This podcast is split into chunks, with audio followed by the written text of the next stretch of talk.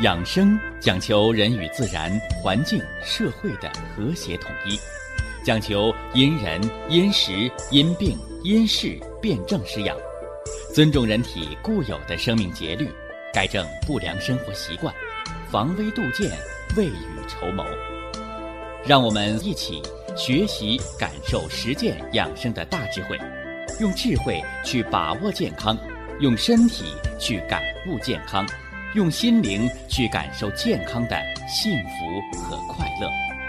欢迎收听《我和健康有个约会》。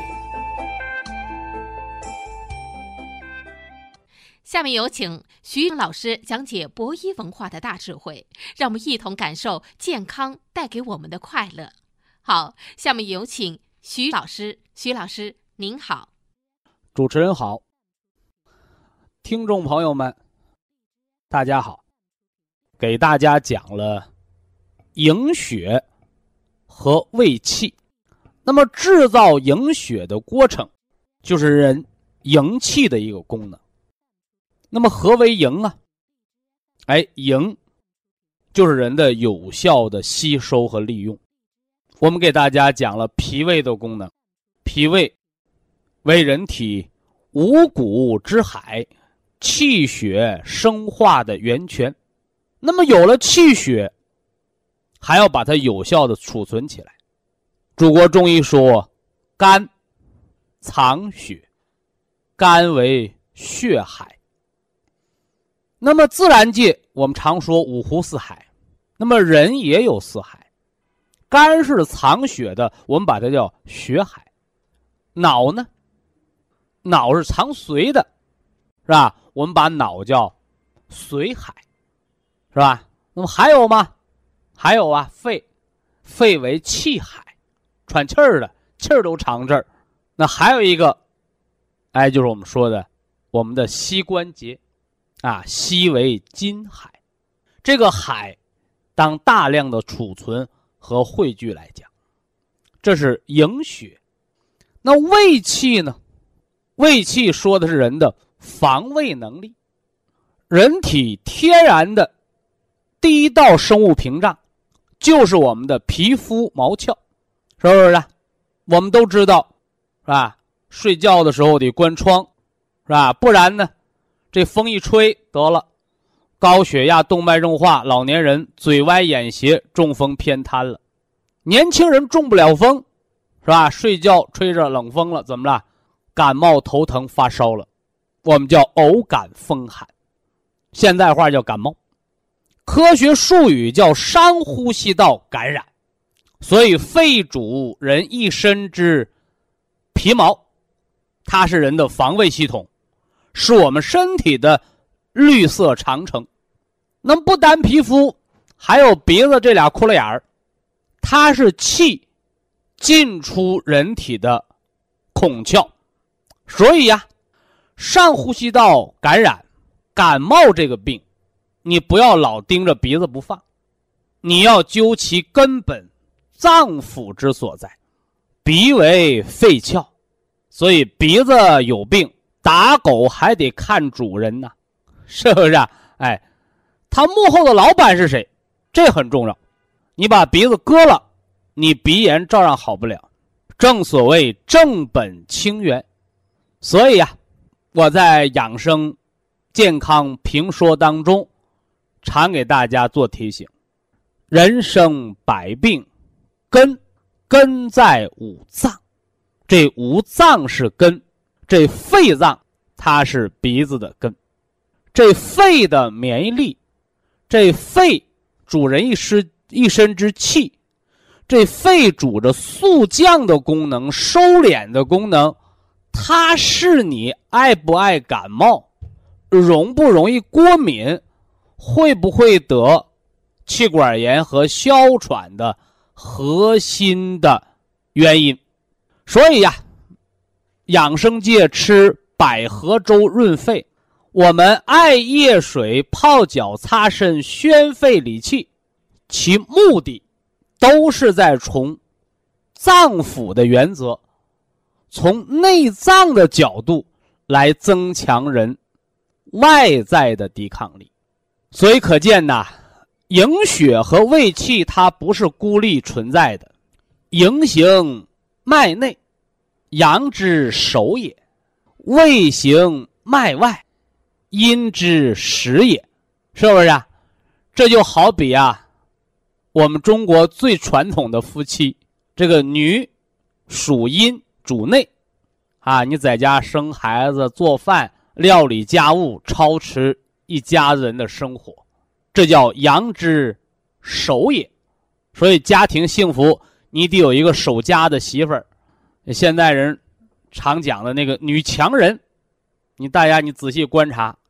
当妈的不像当妈的样，啊，我也要去做事业，啊，弄个孩子在家吃吃不上，穿穿不上，是不是啊？挺好的小伙子，不到初中，没念完辍学了，是不是？跟人家学小偷小摸去了，偷鸡摸狗，啊，结果呢，妈妈呢，回到家管孩子打孩子，人家这么不听话呀，是吧？啊，我我在外边，给你这个正吃正喝的。你在家怎么不学好啊？呃，是孩子他爸挣不了钱吗？是不是？啊？所以呀，中国人常讲叫“养不教，父之过”。这里说的不是让爹在家当保姆，是让那当爹的要做一个好的榜样。反过来，但凡那爹能养家糊口的，哎，那当娘的在家把孩子照顾好，不然的话。是吧？你当爹当妈再能耐，你三十年后望子敬父，你等人到了六十岁、七十岁，你那儿子出息成什么人模狗样，那才看你的人生，哎，看你的人生结局，是不是啊？哎，所以呀，这营血你就在里面守着，营养好身体，你不要动不动的营血就出来逛街了。啊，一流鼻血，你看，这叫血行脉络之外。哎呦，老熬夜，老焦虑，身上出血点了，紫癜了，血小板减少性紫癜了。有的人血尿，有的人肠子出血，搜便出血，便血了。你看，这都叫血行脉络之外，这是脾不统血之症啊。这日后我们会讲，啊，日后我们会讲是要健脾的啊，是要健脾的。所以脾不统血。就好比那个当母亲的女人不着家，不叫孩子，啊，不给老公做饭，现在话叫没正事说咱们呢，别这个什么呢，一杆秤得端平啊，你不能大男子主义，老说女人的不对。那么咱们再说说什么呢？男人，男人就是什么呢？叫胃气，胃行脉外，阴之始也。所以那个男的，啊。中国传统文化，男主外呀。什么叫主外？上山砍柴，是不是啊？农耕，农耕生活嘛，耕田种地，是不是啊？哎，那么现今社会呢，是吧？对男人的要求就更多了，啊，咱们别这个世俗化，什么要房要车，别来这套。呃，最起码，你应该能养得起老婆，喂得起孩子，哎，这就是胃气的作用。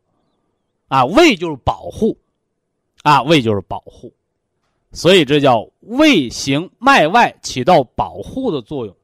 那你保护不了了，就要出问题了。哎，这就要出问题。这是营血和胃气之间的关系。那么人身四气，从元气到营气到胃气，我们讲了仨。那今天我们温故知新，我们要重点的给大家讲的。叫宗气，啊，叫宗气。我一说宗，好多人就写了个中央的中，那是你平翘舌不分，我分的还是蛮准的啊。宗气下陷之宗，它是祖宗的宗，不是中间的中。这个宗的概念是什么？叫沟通上下，啊，沟通上下，甚至于连通内外。啊，你看元气是总揽全局的，是不是啊？啊，把元气一分为二，分成内外了，内部叫营血，外边叫胃气。你光分完了不行啊，合久必分，分久必合呀。怎么把它贯穿起来呀？哎，由上到下，由内到外，是吧？得把它沟通好。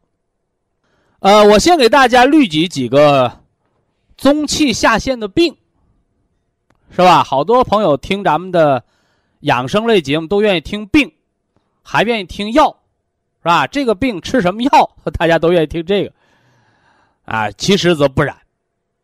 啊，真正的养生节目不是告诉你吃什么药，是告诉你怎么不得病。正所谓，知其然。还要知其所以然，啊，所以然。呃，中气下陷的病啊，低血压，啊，低血压，人类健康的隐形杀手，是吧？都知道血压高了要得脑出血，多动脉硬化；低了呢，血供不上，长时间缺血，脑供血不足，脑萎缩。是吧？眼睛供血不足，视力下降，老花眼；胳膊腿供血不足，四肢无力。是吧？胃肠供血不足，消化不良，你说好得了吗？所以气血是人生命之根本。这血压，我们祖国中医把它称为气血活力的表现。啊，所以别老盯着高血压啊，低血压也是病，健康之隐形杀手。那么为什么低？中气下陷，哎，中气下陷，啊，中气下陷还有什么病啊？胃下垂，肾下垂，年轻人减肥药吃多了脱肛是吧？吃减肥药天天跑肚拉稀，后来拉的肛门关不上了，肠子拉出一段来，脱肛。还有什么中气下陷的病啊？中暑休克，啊，中暑休克。哎，说那中暑不是天热得的病吗？没错。虚阳外泄之症，虚汗不止，是吧？你看中暑的人，多半都是低血压、贫血的人，这是二大类。那中气下陷还有什么病？还有腰椎间盘突出、关节脱臼。那么到底何为中气下陷呢？哎，你看我刚讲了，中气者沟通上下，哎，沟通上下，是吧？什么叫沟通上下？我给大家讲这个孙思邈讲药王的时候，药王庙的时候讲过，是吧？药王那个塑像，是吧？骑于白虎之上，手握青龙，说这是盖世的武功，是吧？降龙伏虎之术。说什么叫降龙伏虎啊？哎，人，人体呀，它是一个小宇宙，它有着。自我的运行的规律，那么它运行的简单的规律就是左肝右肺。你看这个和咱们现代医学的解剖学又不一样了，是不是？说我们照 X 光片，嗯，照 CT，人的肺子五个叶，是吧？左边俩，右边仨，因为什么呢？有个心脏嘛，啊，这是肺叶。完了，肝呢？肝在肋下，是吧？在右侧的肋骨包绕着它，胸腔和腹腔的右上腹部这是肝，这是解剖学的结构。而我们中医说的左肝右肺，不是说你左面长个肝，右面长个肺，不是的，它就是和咱们现在交通法走路一样，叫右侧通行。是吧？我开车靠右边走，你得你搁右边顶过来了，你叫逆行，撞坏了车你得修车，是吧？撞坏了人你得掏住院费，那逆行不就是病吗？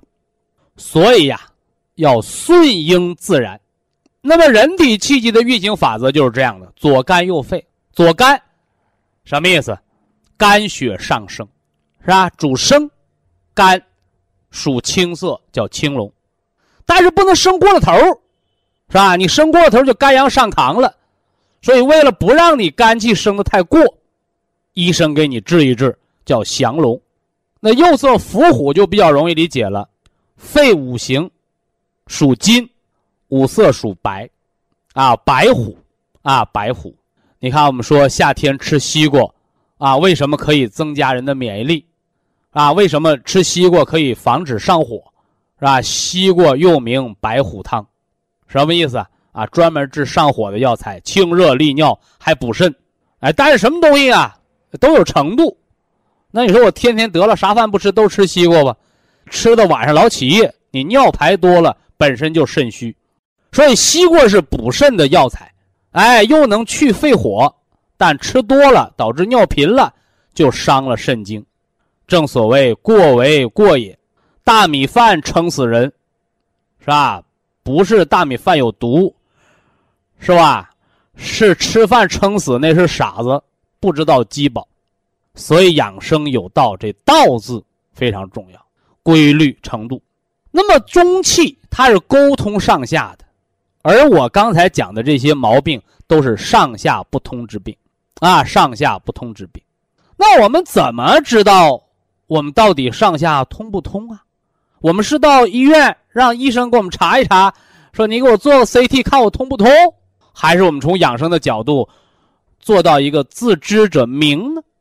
哎，其实这个我们平时诵读的中医养生的经典古籍当中早就有记载。健康的人，冬天不怕冷，夏天不怕热。冬天不怕冷，是因为我们的肾精足，心火旺，暖了人的身体的阳气，人可以耐寒。夏天不怕热，是因为我们的肾水足，心火呀，心的虚火没有。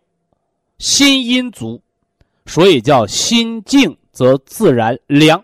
所以心脏病的人，既怕严寒又怕酷暑，所以那个心衰的、放支架的、装起搏器的，一到酷暑难耐的时候，或者一到严寒冬天骤然降温的时候，那都是心脏病要命的时候。哎，而健康的人，冬天不怕冷，夏天不怕热的道理，我告诉大家了。那我们老祖宗还告诉我们什么呢？头喜凉，脚喜热。也有有经验的医生说，叫脚凉是大病，是吧？那到底脚凉是什么病啊？你给我起个名字，是吧？其实脚凉是好多疾病的表现，我们只能把它叫症状，不能叫病，啊，我们也把它叫三大基础疗法，是吧？哎，这里边其一叫木桶玉足，其二叫醒脑三式，啊，其三叫壮督推任，是吧？鼓捣了这三招，干什么呢？哎，就是给人沟通上下，啊，就是给人沟通上下。以下是广告时间。博一堂温馨提示。保健品只能起到保健作用，辅助调养。保健品不能代替药物，药物不能当做保健品长期误服。何为中气？沟通上下，连通内外。那么中气下陷的病症呢？从上往下，咱们一摸头顶，百会穴塌陷。这个在以往的节目当中，我给大家做过详解，是吧？我们有个顺口溜，叫“三线必有一尾”。何为三线呢？说好端端的这个大马路就塌个坑，是吧？地陷了，那怎么会地陷了呢？啊，后来知道了，哦，底下呀有人呢。在抠地道，结果把马路给抠塌了。这叫什么？这叫有形于内，必行诸于外。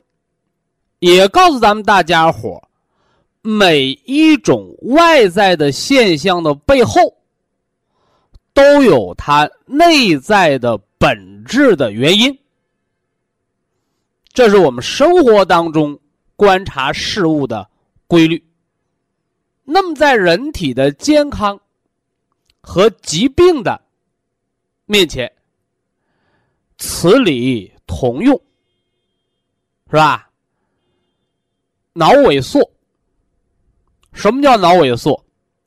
由于脑长时间慢性供血不足，导致脑细胞缺血性萎缩，功能下降，是吧？那再严重的呢？细胞严重缺血就会坏死。所以脑萎缩、老年痴呆，是吧？和中风，这老哥仨往往是并肩而行的。那脑萎缩和百会穴塌陷，和三线必有一尾，这之间什么关系呢？百会穴，是吧？我给大家讲经络、讲腧穴的养生的时候讲过。百会穴为人体养生一重要的药穴，是吧？其作用，哎，叫头顶有百会，是吧？足心有涌泉，是吧？说第一也不为过，是不是？所以呀，经常揉按百会穴，可醒脑开窍。但是话又说回来了，好多人说，我吃补脑的药，我吃营养神经的保健品，我老年痴呆、脑萎缩我都没鼓得好，你按一个穴位就能把脑萎缩按好吗？何况我们在健康评说当中还曾经说过这么一句话。叫针无补法，是不是啊？扎针灸不能无中生有啊，是不是啊？说我今天没吃饭，我扎个针灸吧，我就饱了，是不是啊？我们光听说过扎针灸减肥的，没听说谁说我太瘦了，你给我扎针灸，我长二两肉吧，这个大家听得少。但是今天给大家再补一句话，我们学知识，兼听则明。哎，什么叫见多识广啊？哎，知识多了不压人，知识多了你就能权衡比较，是吧？这句话叫什么呢？叫经络以通为补，是吧？扎针灸，你没吃饭，它不能让你饱了，但是。你天天吃饭不长肉的人，扎了针灸调了脾胃功能，你还是吃原样原来一样的饭，哎，但是呢，你却长肉了，就吸收了，是不是啊？这什么道理啊？啊，这什么道理啊？叫勤劳才能发家致富，是吧？懒惰注定贫穷一生。说人到什么时候你要勤劳？是吧？人生是这样的道理。那么身体当中呢，也是这样的道理。你看，你吃再多好的东西，你脾胃不干活，你吃进东西它不吸收。反过来呢，你吃的东西和原来一样，甚至你补钙片都没补上的骨质疏松，你通过点穴疏通了经络，强了肝肾。你甚至不用吃钙片，你正常饮食，你就能把食物当中的营养物质吸收利用，进而呢增加骨密度。哎，这就是我们传统的祖国中医扎针灸补钙的道理，是吧？其实说扎针灸补钙，是吧？有点牵强，因为针里边没有钙呀，而更准确的是说。扎针灸调和了人的脏腑功能，增加人体的钙质吸收利用的能力。所以这句话完整的来说叫“经络以通为补”。明白了这个道理之后，我们再说“三线必有一尾”，大家就容易理解了。三线，百会穴塌陷叫中气下陷，阳气不足。不是贫血就是低血压，是不是？你高血压的人，你高血压的人，是吧？你百会穴要是塌了，你脑一定是中了风了，脑梗了，萎缩了，是不是？有人也问过我说，高血压的能不能按百会？是吧？你按百会穴能预防、保健低血压，那高血压的我能不能按百会？告诉你，能。为什么呢？啊，百会穴是补足中气的，补阳气的，诸阳所会。那高血压的你按百会，能不能把血压越按越高啊？不会。哎，这叫什么呢？哎，这个呀叫醍醐灌顶，是吧？啥意思？说你家烧开水呢，是吧？水开了，壶盖盖着，那水就漾出来了。反过来呢，你把这壶盖打开了，那水开的。沸腾的再严重，它不会漾出来，是不是啊？其原因是什么呢？哎，就是把这盖儿打开了，把这气儿啊散出来了，是吧？哎，也有一个宣泄的作用。所以按摩百会穴，低血压的中气下陷的帮你提升，高血压的按百会穴叫醒脑开窍防中风，啊，你回去千万。别把这个点穴按摩，把它当成你吃西药，是不是啊？哎，这个不能用，那个不能用，养生保健之方法，啊，是劳动人民的智慧，取自于民，用之于民，是吧？只是你要理解这里边的科学道理，啊，不能胡弄乱弄。这是百会穴塌陷。那么太阳穴塌陷是什么道理？是吧？太阳穴是胆经的走形，是吧？我们在教大家晨起醒脑四式，是吧？晨起醒脑四式啊，这里边有一个迎香穴开窍疗法，啊，迎香穴开窍疗法，啊，其目的就是要来疏通五官七窍。也是帮脏腑把这窍门打开，是吧？其中这个揉太阳穴，一直揉到风池穴，哎，这就是对肝经、胆经的疏通，啊，对肝胆经的疏通，啊，明目啊，降压呀，安神呐，哎，这都是太阳穴的保健作用，啊，你看那高血压的人，那太阳穴往外鼓鼓着。是吧？反过来呢，脑萎缩、低血压的太阳穴往里边熬着，是不是啊？你拍片子骨头折了吗？没折，哎，但是呢，哎，就像我们吃那个什么呢？吃那个瓜子儿，啊，葵花籽儿，是吧？那葵花籽儿长得个大饱满，你不用说里边那瓤，它也成熟实在。反过来，你那葵花籽儿稀瘪，你不会拿来再去吃的，费那个劲。因为里边肯定瓤也没有，或者很小，是吧？所以这外壳的饱满与否，它就标志着种子是否成熟。人脑壳，你就把它看成葵花籽那个壳，是吧？哎，所以太阳穴塌陷是肝经肝血的大亏。那还有风池呢，啊，还有风池呢，老百姓的话叫后脖梗子呀，啊，呃，这个关系到整个腰脊椎的健康。啊，也关系到人肺的免疫力，啊，也关系到人肺的免疫力，是吧？啊，所以啊，你像那个慢支、哮喘、肺气肿的，经常爱感冒的人，是吧？天一冷了，你加个围巾呐，穿个高领的衣服啊，哎，都是为了预防风寒，从风池、风门、风府，从这三门而入，是不是啊？哎，那点穴按摩不但可以疏通经络。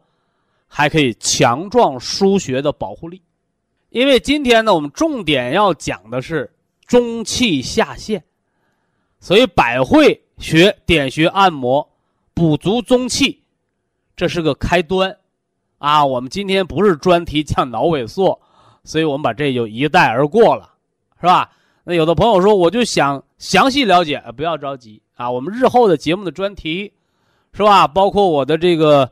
学生助手的这个啊节目以外的小课，是吧？大课堂，哎，都会给大家补齐这些知识啊。呃，接着往下说啊，呃，中气下陷，百会穴塌陷，啊，胃下垂、肾下垂，是吧？脱肛、腰椎间盘突出，哎，这一溜都下垂了，什么原因呢？韧带松弛。说韧带松弛，我们翻中医经典，它没有描写韧带的这个文字啊。哎，中医把韧带肌肉这一系列有弹性、有力量、有屈伸能力的物件，我们把它统称为筋也，能屈能伸为筋也。啊，反过来呢？反过来呢？是吧？这个我们常说的这个伪症啊，什么肌肉萎缩呀，是不是啊？韧带松弛啊，这都是伪症，萎缩是吧？能屈不能伸了，痿症是吧？还有呢，是吧？那把不住门的叫泄症，是吧？打个喷嚏尿裤子。我告诉大家了，我说这是半条命，好多人不以为是，结果一检查，好家伙，肾出大问题了，是吧？你连大小便都把不住门咱别说你生活自不自理，你活着都成问题了。所以小现象反映身体的大问题，啊，有些我们还要引起重视，是吧？这是中气下陷的症，啊，头顶有个百会穴按摩。是吧？那么我们在这个中焦下焦呢，哎，关元穴按摩啊，关元穴按摩是吧？脐下四指为关元啊，关元与神阙之间是吧？有这什么呢？气海是吧？或者拿艾条灸神阙、灸命门，这都是补足中气的方法。这个补法都是通过经络疏通，增加人的功能，进而产生什么呢？哎，物质生产。这是中焦补足中气的方法。那么下焦呢？啊，下焦叫百会穴按摩，啊，下焦叫涌泉穴按摩，上焦是百会啊，哎，这就上下呼应了。啊，百会穴在上面提，涌泉穴在下面推，哎，这把元气就补上了啊。那么关元气海呢，在中焦运化，啊。那么有人说了，这点穴太麻烦啊。另外，每个穴位点多长时间呢？啊，以酸痛为度，啊，不是按的越多越好，是按的效果越好。才是真正的目的，啊，所以每个穴位两到三分钟，有酸痛、有感觉、得气了就可以了。那么生活当中呢，我们还给大家总结了，是吧？比点穴按摩更容易的方法，是吧？你像我们的三大积食疗法，它的沟通上下，哎，就是来补足人的中气。啊，补足人的中气。你像木桶泡脚的时候，为什么我让大家把木盆里放两个玻璃球，是吧？哎，我们踩这个，是吧？玻璃球踩到足心最痛点上，是吧？现代医学叫阿是穴疗法。啊，泡脚的时候脚底踩个溜溜，哪儿最疼就往哪儿踩，是吧？适度的刺激它，因为痛则不通。你通过把那疼的地方踩到不疼了，你又加上这个木桶浴足，你还有泡脚的佐料，哎，你看就起到了什么呢？温经通络的作用。这叫木桶玉足啊。晨起醒脑三式，是吧？干梳头、干洗脸、干搓脖子，是吧？这是简单的三招哦。你再加上一个迎香穴开窍疗法，哎，这就把三招变成四招了。啊，更精确一些，啊，更精确一些。所以说，你在我这个养生评说当中学养生方法，哎，你想学复杂专业的？有，哎，你想的学简单易行也有，你看，这就兼顾了大家养生的什么呢？但总而言之，你要让人起作用，让人起作用，呃，这都是体疗的范畴，是不是啊？一分钱没花，哎，只要你把方法做对了，把身体啊调整的经络疏通了，上下平衡了，是吧？晚上睡觉肚子腿蜷起来，肚子推三百下，是不是啊？哎，推到脚底下冒汗，推到肚子咕噜咕噜叫，你看。白天呢，哎，撞大树，啊，得木则生，伸展腰肢，强壮腰椎间盘，对不对？哎，那是很很生活化的方法。那么还有人问啊，说光徒手啊，我们想吃点东西啊，是吧？推荐我们吃点什么药？是不是？要不推荐我们吃点什么保健品？啊，这个呢，大家要。到专业的，找专业的人士，啊，或者到中医院，啊，或者到专业的这个什么呢？保健品的部门是吧？哎，按照说明书来选。那么我简单的就给大家说几个原则。中气，中气，我们说了这么多，那中气是凭空而来的吗？哎，不是，啊。它是由肝血而生。肝者将军之官，主人一身之筋，啊，主人一身之筋，啊，所有的肌肉的弹性、韧带的拉力，是不是？啊？哎，包括关节的紧张程度，你经常崴脚脖子、关节脱臼，都是肝血不能养筋所致，是吧？包括我们给大家讲过那个痿症，啊，什么叫痿症啊？你那宗筋失去气血濡养，哎，它就能屈不能伸，啊，就这么个道理。非常感谢徐正邦老师的精彩讲解。下面有请打通热线的朋友，这位朋友您好。这位朋友您好。啊，你好，徐老师。哎，我是陕西的听众。陕西的啊。呃，听了你的广播呀，感觉你的知识是很渊博的。呃，确实你的这个讲课讲的真讲活了。哎，哎，咱们就贴近生活是吧？别唱高调，对不对？你就整点呢，咱们听众朋友能听懂的。你说我天天要照书本念，你听不懂，那有啥意思了？是不是？我我从内心说，医德令人敬佩。哎呦，不敢当，不敢当啊。嗯，真的。我现在有有些问题想想咨询一下哦。啊，不客气，请讲。呃，第一个就是我的呃小孙子已经两个月了。你多大都抱孙子了？我都六十五岁了。哦呦，六十五岁了，哦哦哦。太晚了哦，太晚了。你看啊，嗯。呃，然后这个孙子目目前有个问题哦，就是这个，嗯，心脏有杂音。那大夫说，为啥有杂音呢？他说发育不良，小孩生下来够五斤不？七斤多。七斤多，孩子现在几岁？呃，两个月。哎呀，两个月的事儿啊，呃，这个不着急。啊。呃，不着急，两个月你着什么急呀？哎，那个小孩儿啊，我这话不好听啊，但是咱们大家伙将就听啊。啊。你这没，你就刚满月的娃娃，或者你这两三个月的娃娃。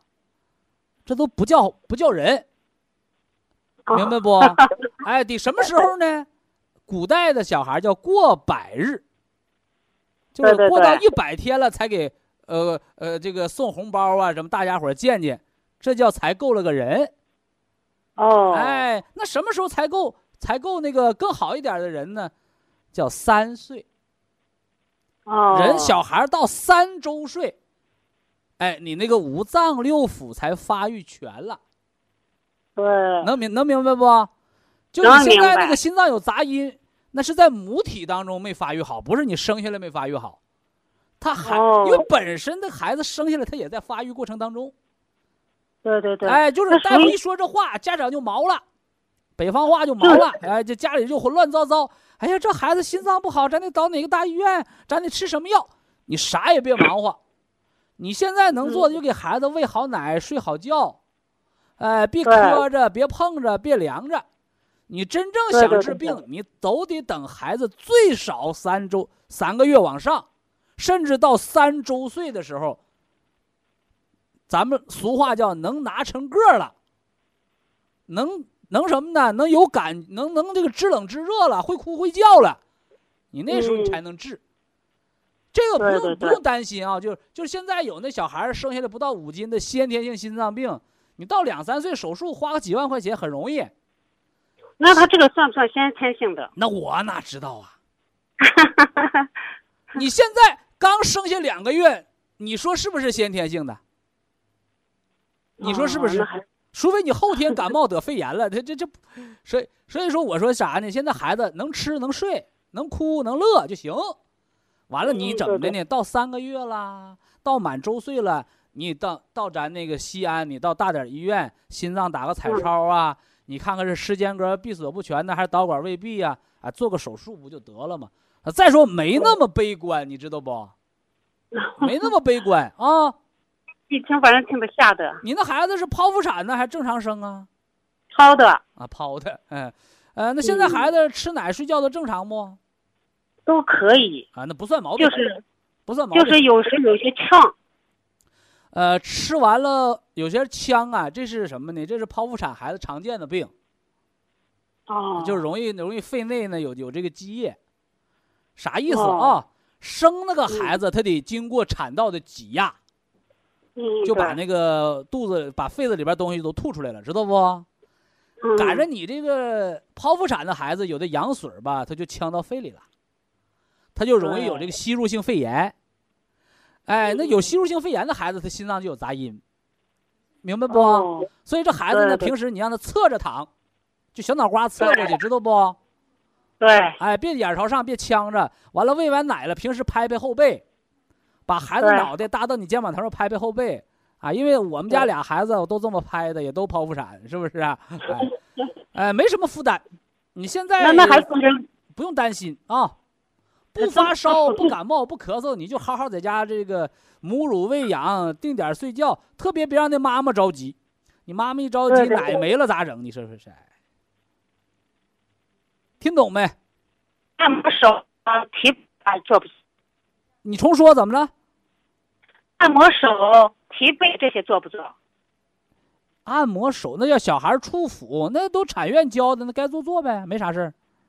对对对对对，那叫触抚，那不叫按摩啊！你可别使劲按，听着没？小骨头小肉的。啊触对对对对腹就是孩子洗完澡了，把手搁孩子后背，抹擦抹擦后背，抹擦抹擦肚子，捋捋腿儿，捋捋胳膊，摸摸耳朵。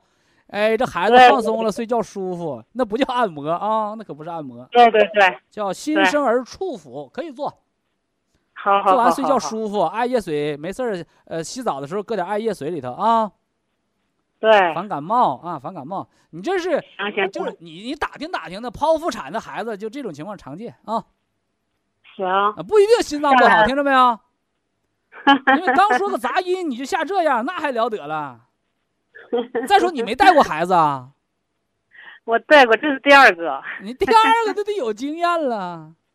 这这那第一个好着呢嘛，哎，不要紧啊，不要紧，嗯，吓吓的啊。哎，虚惊一场，虚惊一场，嗯，好了嗯，第二个问题是这啊，还是我女儿的事儿。哦，她这个每个月的例假完了以后，她那滴滴拉拉的总是不完。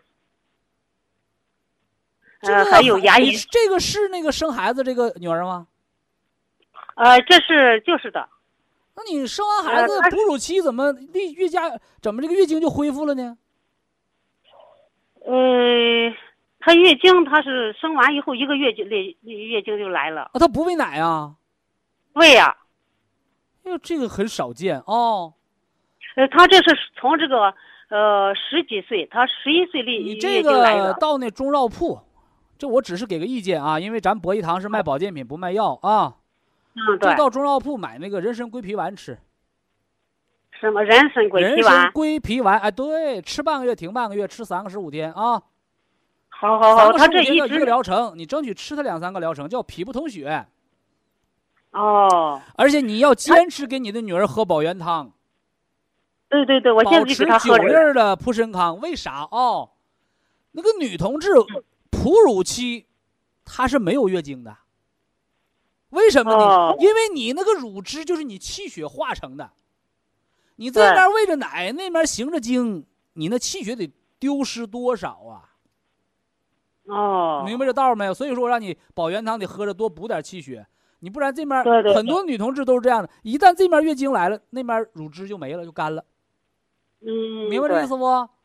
对？对对对对对，哎，所以说你看老一辈生活条件差的时候，那为什么那个孩子一个跟一个生啊？就是啥意思呢？生完这个孩子刚进奶，那边月经恢复有生理期，叭又怀一个，就这么来的，知道不？所以老一辈人他们都不避孕，一家七八个孩子怎么来的？就这么来的。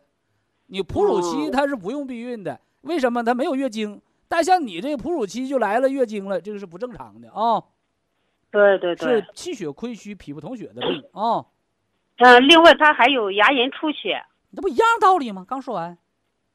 好，那行，脾不统血就不该来的时候来了，那牙龈那是胃黏膜有炎有炎症有充血呗，是吧？牙龈不应该哦出血，出了不还是血行经络之外吗？对，清楚了没呃，有？就林健康是吧？普参康吃九粒儿，嗯，别的保健品不吃了啊，就吃这一个普参康，因为你哺乳期嘛。好的好的哎好的，保元汤坚持喝，喝保元汤呢乳汁充足啊，对对对。气血足了，啊这个哺乳期调的好对孩子很重要啊。对。嗯，呃，下来是我的问题，我这个问题很复杂，复杂，嗯，我是十几十三年的糖尿病了，十三年糖尿病肾功能好不好？好着了。哎，那就不严重。这个我我十三年，现在我的糖化血红蛋白一般都是在五点多，那你呃是属于逗我玩儿。那糖化血红蛋白低过六，排除糖尿病，这是国际诊断标准。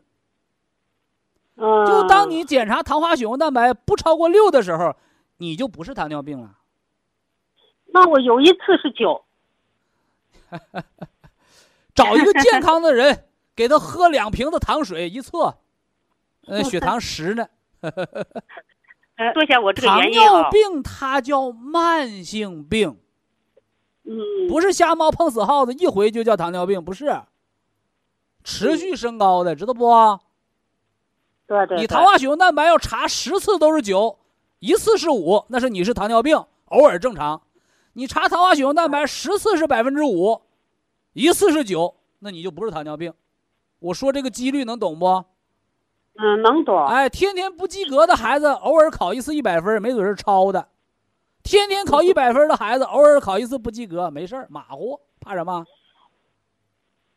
但是我是这，嗯呃，你看我是这，徐老师，这个我的空腹总是高，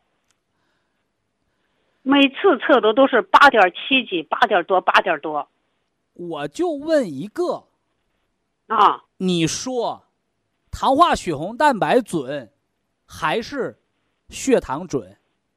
对对，我听过你这个，但是我现在有，就是才开始，呃，血糖高的时候就有三多一少的症状，而且现在是我没否认你是糖尿病，你都十三年了，我能否认吗？对不对？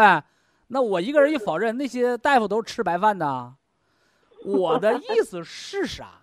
你是个嗯老糖尿病，你好没好，不用盯一成一池的输赢，你应该盯总体。什么是整体？第一个没肾衰，糖尿病没伤肾；第二个糖化血红蛋白能够保持到六点五以下稳定值就可以了。偶尔一次高，偶尔一次低，说明不了问题。呃，基本还在这个范围，我这回总结你听懂没？听懂了。哎，但是我现在还有啊，就是你心脏，现在是打胰岛素呢，还吃降糖药呢？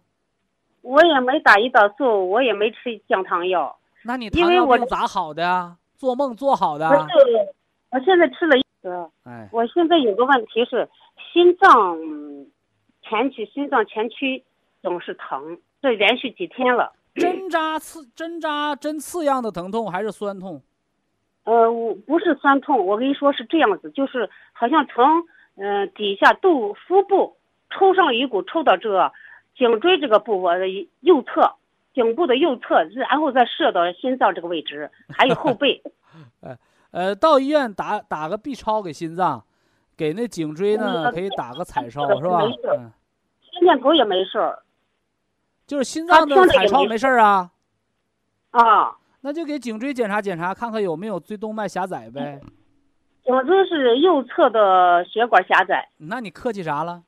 让我蒙对了？不是心脏病啊，颈椎病引发的心脏失常啊。呃，一个是吃点那个铁皮石斛，一个嗯是吃什么呢？吃这个这个杜仲骨碎补养颈椎，还一个呢还得吃那个三七银杏茶多酚化动脉硬化。对，哎，三条呃啊，三条三件事然后血压低，血压低到什么程度啊？呃，是一百零几到一百一，低压是六十。啊，吃九吃九粒儿，九粒儿普参康，达不到一百的时候吃十二粒儿普参康，容易中风啊，对，容易中风。嗯，嗯、就是那我这个多少年的头疼，是不是和这个颈椎有关系呀、你咋不说和低血压有关系呢？啊，你那个儿子不养老，你看着了，那闺女一分钱也不给你看不见，都是你养大的，就得儿子养老，姑娘一分钱不用管。哎，我能听懂这话吧查心脏，啊，对对，低血压加颈椎狭窄，嗯，本来挣的钱就不多，完了还败家子儿，那能行吗？本来血压就供不上去，到颈椎那还拦路抢劫，那能行吗？听懂了吗？这回听懂了，我还低血。压加颈椎病，嗯，所以说你就没有闲工夫老盯糖尿病了啊！行，哎那你看这个，我我刚才忘了跟你说，这个心脏检查是心律不齐、心肌缺血。这个都跟低血压有关。哦下来还有下眼皮总是肿的。啊，那是脾虚，哦，下眼皮肿是脾虚啊，吃点那双歧啊，双歧。哎，双歧不能吃凉的，不能吃辣的啊。哦，脾虚的人我吃凉的、最近就辣的加重伤害啊。嗯，哎，呃，我还和你想讨咨询一下，呃，徐老师，啊，您说呀，我这个是腹空腹血糖高呀，空腹高怎么了？就是你看晚上十点钟都是四五点多四点多，就是空腹高，其他时间还基本上还能符合那个要求，符合谁的要求？符合这个达标的这个。符合达标的不叫糖尿病，高了叫糖尿病。那那这空腹总是超出，老是这个样子，眼睛也不行。眼睛不行，吃那个蓝莓叶黄素胶囊，抗视疲劳，营养你那个视视网膜的啊。蓝莓这个，我我这在那吃了这个吃了确实起作用。我一到医院看，他都叫我做那他要是。不起作用的话，卖给你不等于骗你吗？我我吃了几盒，我就感觉我的眼睛视力提高了。嗯，它提高到一定程度就不高了，就不能再提高了。为啥？因为低血压呀。我把管道修的再好，没有自来水儿，呃，自来水厂是管道通的，但是没有水源，他拿什么供水啊？你 现在你就凭你这个水平，我还不说你，就凭我这个水平，咱们研究不明白糖尿病，知道不？对。啊，你就老研究，那我为什么低呃这个这个空腹的时候高，吃完饭怎么不高？你那个说法，你那个说法是很无知的说法。为什么呢？我来告诉你，你就明白了啊、嗯人只要是活人，吃完饭血糖都高。为什么嘞？因为你得从食物当中吸收吸收葡萄糖，对不对？嗯吃完了为什么能降下来呢？因为多余的被胰岛素转化成糖原存到肝脏去了，明白吧？那我为什么空腹的时候还高呢？因为空腹的时候不吃饭的时候，我们需要把糖原拿出来分解，变成血糖，就像电池放电一样。那你为什么高呢？因为糖原拿出来的多，放的高。哦，那咋办？那那像像我这个，我能不能吃饭就早一点？他说血糖就下来早一点。这个，你不是机器人儿。说我们弄个手机，我到点儿充电，我到点儿用，用没了我及时充，这是手机。人比那手机先进，不是说你几点吃饭能治病的。到该吃饭的点儿就得吃饭，到该睡觉的点儿就得睡觉，这叫起居有常，人不得病。反过来，你半夜十二点没事起来测血糖，那是精神病。你老关注那个叫神经官能症，你需要关注的就是你的平时的糖化血红蛋白，偶尔抽查的血糖，包括肾功能，包括你的生命质量。而不是像神经质一样老盯我那空腹高了，平时低了，老当抽奖票一样去看那个，像那个抽彩券一样去看血糖值，那是很不正常的一个行为哦。对对对，我这话你能听懂了吧？能听懂。哎，你都得了十三年糖尿病，你偏得让我说你不是糖尿病，听着好听，但那是假话。对对对。你只需要正确面对它的波动就得了。嗯，是不是啊？一个孩子都工作十来年了，你还说，哎呀，早知道我当时学习好，我就考上北大清华了，那不都屁话吗？都过了多少年了，有用吗？还，你要是刚得，你说我现在确诊，说我有糖尿病，我从来没得过，咱俩争论争论这件事还有意义，对不对？你都整这么多年糖尿病了，你现在研究这个有啥意义？啥意义没有？我这回说你空腹糖高，你明白咋回事了没有？明白了。哎，人在焦虑的时候、劳累的时候、没吃饭的时候、空腹饿着的时候，就需要释放糖原到血液当中变成血糖，那它就高了。对对对。对。所以说，糖尿病不光是吃多了的人得，饿大发劲儿的人也得。嗯。为什么呢？糖原分解太多，所以糖尿病不光是高血糖的人得，低血糖也得。为什么呢？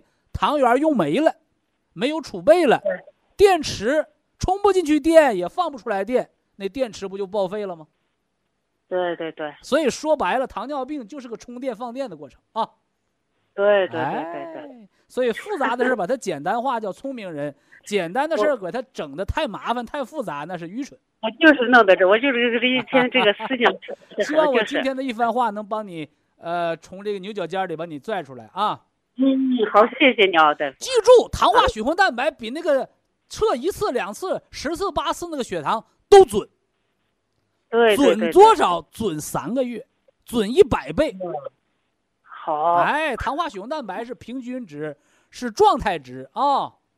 嗯。哎哎，就像现在投票一样，现在投票一样，有多少人投票叫投票率？就一个人光支持你，大家都不支持你，那有啥用啊？所以要取平均数啊！对，好了好了，对，好好好好，谢谢你啊！健康 啊，希望家人也都健康。好，非常感谢徐正邦老师，我们明天同一时间再会。